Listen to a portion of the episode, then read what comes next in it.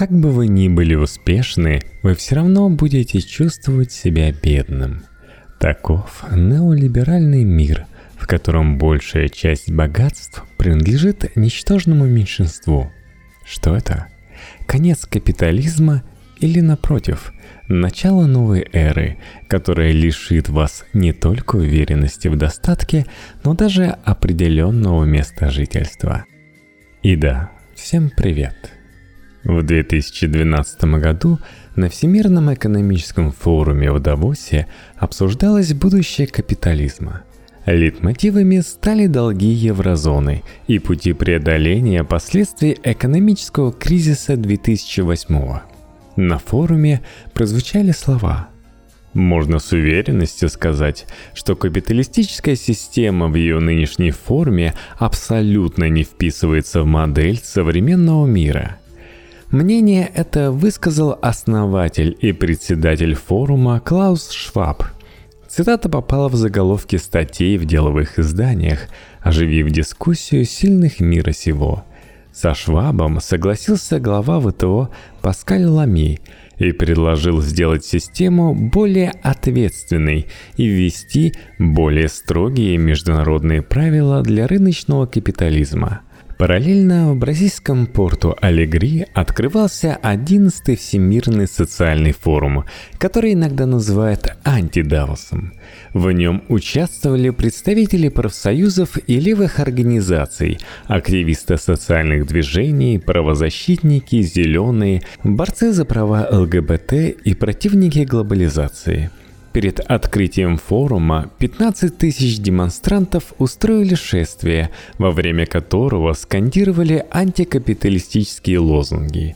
В декларации движения сказано – Люди во всем мире страдают от последствий обострения глубокого кризиса капитализма, когда его агенты, банки, транснациональные корпорации, медиаконгломераты, международные институты и подчиненные правительства стремятся увеличить свою прибыль, применяя неоколониальную политику – Военные вторжения, неолиберальные договоры о свободной торговле и меры жесткой экономии приводят к сокращению заработной платы и потере трудовых прав, способствуют увеличению безработицы, истощают природные ресурсы. Такая политика сильнее поражает богатые страны Севера и усиливает миграцию, вынужденное перемещение, выселение за долги и социальное неравенство – Такая риторика считается маргинальной и традиционно игнорируется СМИ. Причины кризиса принято усматривать в наступлении переходного периода между фазами капитализма. Согласно теории русского экономиста Николая Кондратьева, капитализм умеет хорошо приспосабливаться, в то время как кризисы и потрясения – просто побочные эффекты этого процесса – Кризисные явления усугубляются изменением климата и экологическими проблемами. Если следовать официально одобренной логике, выходит, что пропасть в доходах между богатыми и бедными увеличивается из-за климатических изменений. Каковы же все-таки причины кризиса? Что придет на смену капитализму? И придет ли? А главное, чего ждать? Многие известные интеллектуалы и ученые возлагают ответственность за экономический и социальный кризис на рыночный капитализм. Он настаивает на том, чтобы государство по минимуму вмешивалось в экономический процесс, ограничившись защитой корпоративных интересов и контролем за обращением денег. Согласно этой концепции, регулирующие функции государства следует передать рынку – это поможет обеспечить реализацию экономических свобод для всех и будет препятствовать тоталитаризму при помощи демократических институтов. В первой половине 1970-х эта экономическая политика стала внедряться в США, Чили, частично в Англии, а после нефтяного кризиса 73-го ее даже форсировали – Неолиберальные экономисты и советники глав государств преподнесли ее в качестве пакета антикризисных решений, оздоравливающих экономику. Одним из таких решений была перестройка кредитно-финансовой системы по принципу монетаризма. Идеолог неолиберализма Милтон Фридман с помощью сложных уравнений доказал, что для жизнеспособной экономики решающее значение имеет количество денежной массы в обращении. Иначе говоря, чем больше, тем лучше. За свое открытие Фридман получил премию имени Альфреда Нобеля – Преобразование кредитно-финансовой системы завершилось поэтапной отменой золотого стандарта и затем Бреттон-Вудской валютной системы в 71-76 годах. Суть реформы заключалась в том, что в обращение вводилось большое количество денег, потерявших реальное подкрепление в виде золота или других ценных металлов. Новые деньги стали называться фиатными от латинского «доверие». В результате реформ капиталы получили возможность свободного перемещения между границами, что способствовало подъему транснациональных корпораций. Как пишет американский философ Ноам Хомский, в 1971 году 90% международных финансовых сделок относились к реальной экономике, к торговле или долгосрочным инвестициям, а 10% были спекулятивными – 1990 году соотношение изменилось в противоположную сторону. Но это все теория. Почти полувековая практика внедрения неолиберальной модели показывает, к середине 1990-х размер состояния трех сотен богатейших людей планеты равнялся доходу 2 миллиардам 300 миллионам человек, живущих в бедных странах а спустя 20 лет активы 60 человек уже были равны совокупному доходу 3 миллиардов 600 миллионов человек. Другая причина кризиса носит более объективный характер. Между производителем и потребителем существует постоянный конфликт интересов. Если первый заинтересован в увеличении разницы между себестоимостью и отпускной ценой, то второй – в уменьшении конечной стоимости. При этом конкуренция вынуждает производителя предлагать товар по более низким ценам, что идет в разрез с его интересами. Чтобы увеличить прибыль, производитель может начать стремиться к монополии, а также искать возможность уменьшить себестоимость. Некоторое время корпорации решали эту задачу, перенося производство в страны третьего мира, где труд более дешев, но схема перестала работать и стала слишком затратной. Транспортировка произведенного товара тоже имеет свои издержки. К тому же со временем рабочие начинают добиваться увеличения оплаты и улучшения условий труда. Ко всему этому добавляется кризис перепроизводства, описанный Марксом. Стремясь увеличить прибыль, производитель выпускает как можно больше товаров, что порождает необходимость в сырье и новых рынках сбыта. И то и другое обнаруживается в тех же странах третьего мира – во времена Маркса эту проблему решали посредством колониальной экспансии, но в 20 веке и особенно после Второй мировой войны экспансия стала по большей части скрытой. Из-за постоянного перепроизводства истощаются ресурсы планеты, и это тоже учли неолиберальные экономисты. В 1972 году состоялось знаковое заседание Римского клуба, на котором был зачитан доклад «Пределы роста».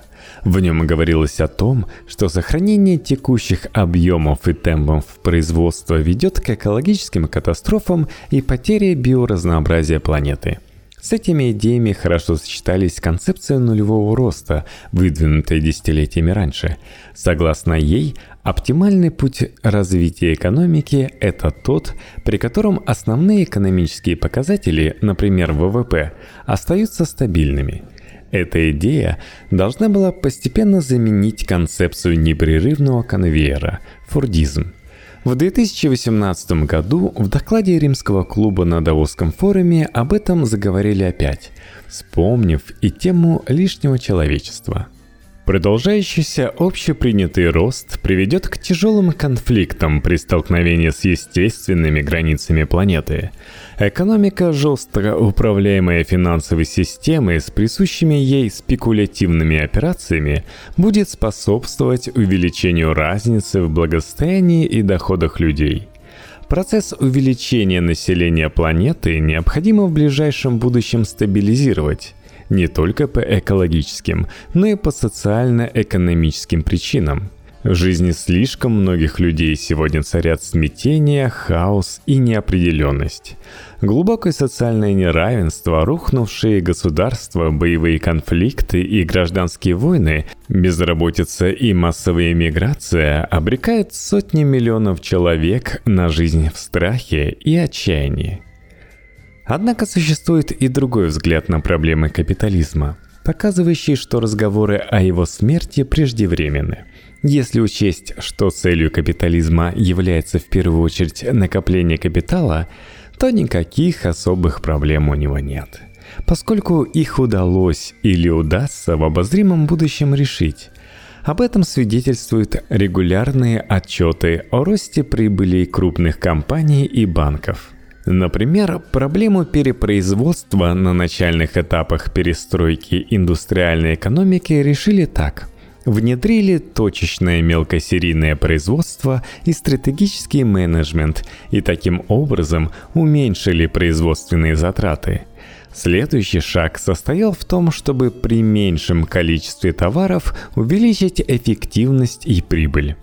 Для этого потребовалось вновь углубиться в потребительскую психологию, чтобы найти новые подходы и пути стимулирования продаж.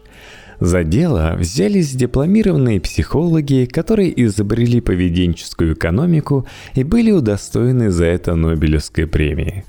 Параллельно происходило развитие информационного общества – Появились новые перспективные направления для течения капиталов, связанные с человеком.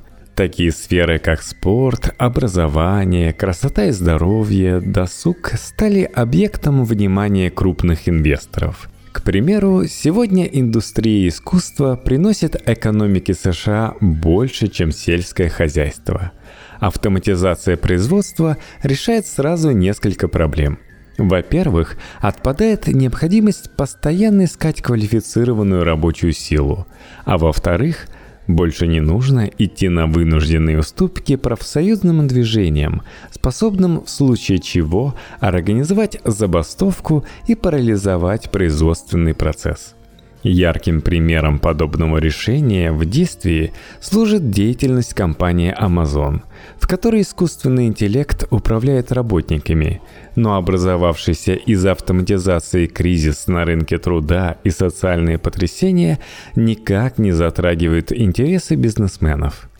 Другой выход из ситуации кризиса накопления и распределения капитала – трудовая и вынужденная миграция – так, по данным Всемирной организации труда, количество трудовых мигрантов в мире неуклонно растет и может насчитывать 170 миллионов человек.